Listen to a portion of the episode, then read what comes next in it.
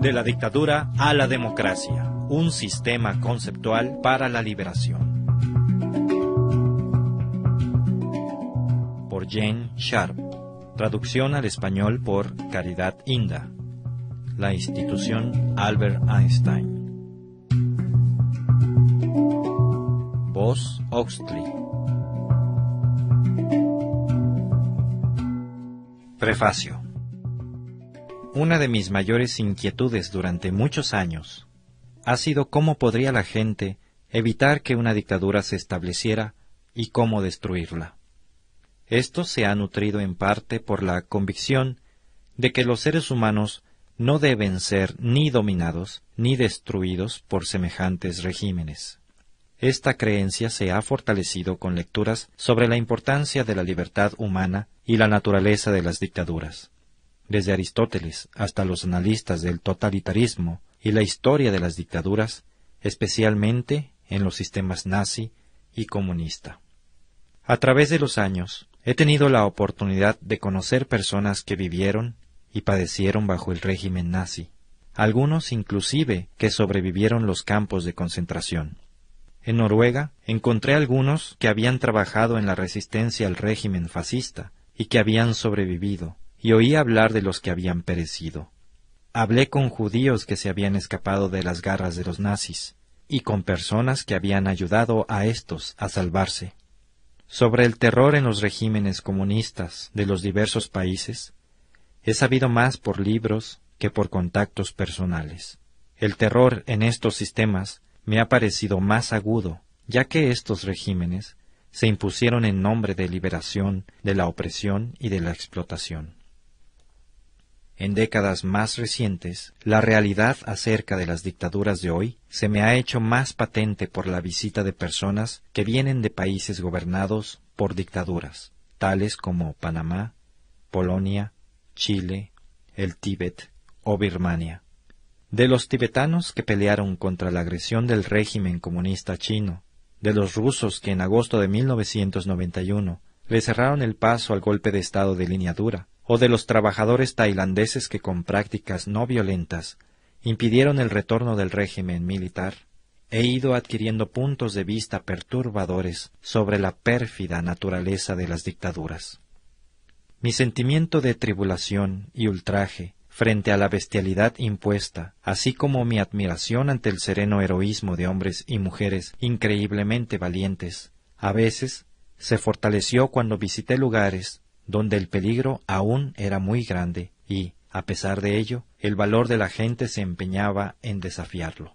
Esto ocurría en el Panamá de Noriega, en Vilnius, Lituania, bajo la continua represión soviética, en Beijing, en la plaza de Tiananmen, tanto durante la manifestación festiva por la libertad como cuando los transportes del primer contingente armado entraron en la noche fatal, y en los cuarteles de la oposición democrática, en en la Birmania liberada. En ocasiones visité el lugar de los caídos, tales como la torre de televisión y el cementerio de Vilnius, el parque público en Riga, donde la población había sido ametrallada, el centro de Ferrara, al norte de Italia, donde los fascistas pararon en fila a los de la resistencia y los fusilaron, y hasta un sencillo cementerio en Mannerplau, repleto de cadáveres de los que habían muerto aún demasiado jóvenes. Es triste advertir cómo cada dictadura deja tras de sí una larga secuela de muerte y destrucción. De estas experiencias y consideraciones me fue creciendo una esperanza muy firme de que sí podía impedirse el establecimiento de las dictaduras, que se podía llevar a cabo una lucha victoriosa contra ellas sin provocar una carnicería masiva que sí se podían destruir las dictaduras y evitar que surgieran otras nuevas de sus propias cenizas. He tratado de pensar minuciosamente acerca de los métodos más efectivos para desintegrarlas con éxito y con el menor costo posible en vidas y sufrimientos. Para ello he repasado mis estudios de muchos años sobre las dictaduras, los movimientos de resistencia, las revoluciones, el pensamiento político, los sistemas de gobierno y, especialmente sobre la auténtica lucha no violenta. El resultado de todo eso es esta publicación.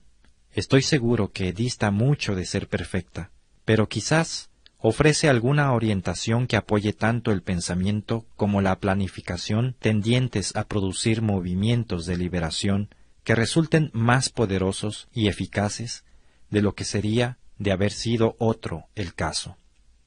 Tanto por necesidad como por opción libre, este ensayo enfoca el problema genérico de cómo destruir una dictadura y cómo impedir el surgimiento de una nueva.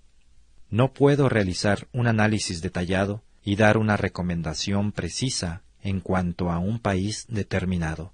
Sin embargo, espero que este análisis genérico sea útil a los pueblos que, desafortunadamente, todavía en demasiados lugares, tienen que enfrentarse con las realidades de un régimen dictatorial. Necesitarán examinar la validez de este texto en cuanto a su situación específica y determinar hasta qué punto las principales recomendaciones son aplicables, o si puede hacerse que lo sean para su lucha de liberación.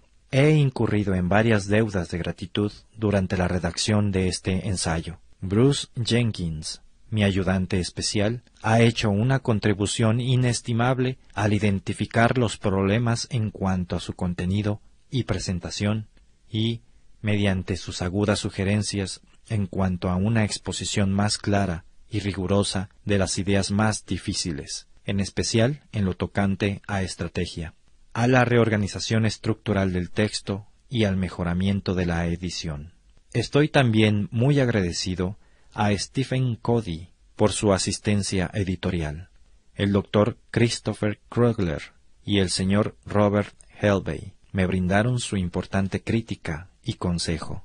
Las doctoras Hazel Macpherson y Patricia Parkman me suministraron información sobre las luchas en África y América Latina, respectivamente. Aunque este trabajo se ha beneficiado por un tan noble y generoso apoyo, únicamente yo soy responsable del análisis y las conclusiones que contiene.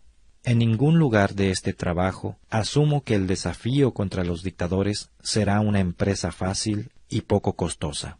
Todas las formas de lucha tienen sus complicaciones y costos. El combate contra los dictadores, por supuesto, causará bajas. Sin embargo, espero que este análisis estimulará a los líderes de la resistencia a considerar estrategias que puedan incrementar su poder efectivo y al mismo tiempo reducir el nivel relativo de bajas. Tampoco se interprete este análisis como que cuando se acabe con una dictadura específica, todos los demás problemas habrán desaparecido.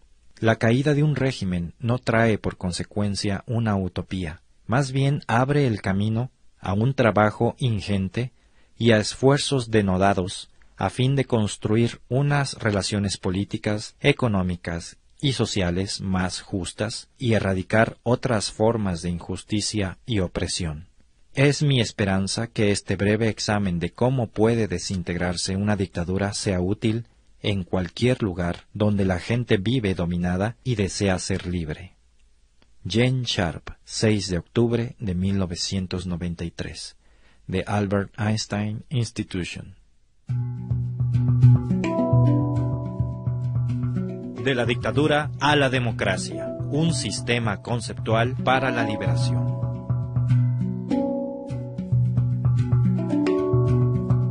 La misión del Instituto Albert Einstein es promover a nivel mundial el estudio y uso estratégico de la acción no violenta en casos de conflicto.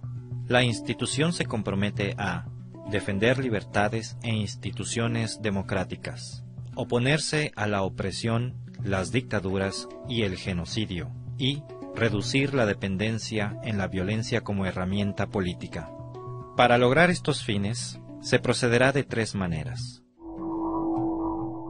Fomentando investigaciones y estudios sobre los métodos de acción no violenta y su uso en diferentes conflictos en el pasado.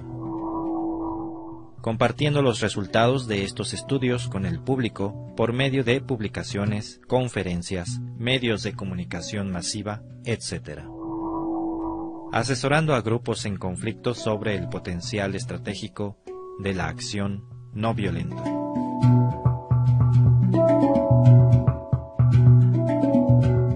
De la dictadura a la democracia, un sistema conceptual para la liberación.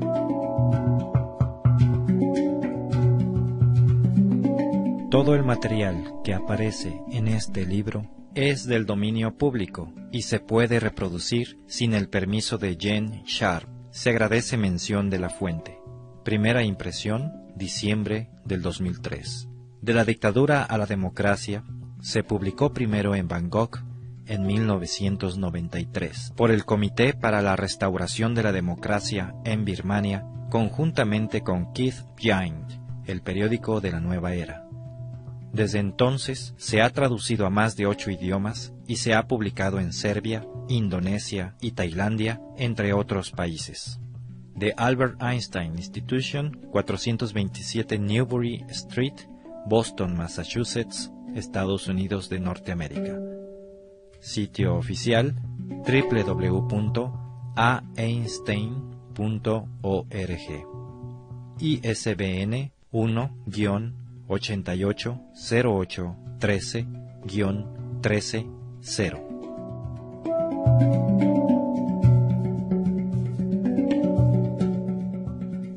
Los tracks musicales utilizados en este audiolibro fueron tomados del sitio www.freemusicarchive.org.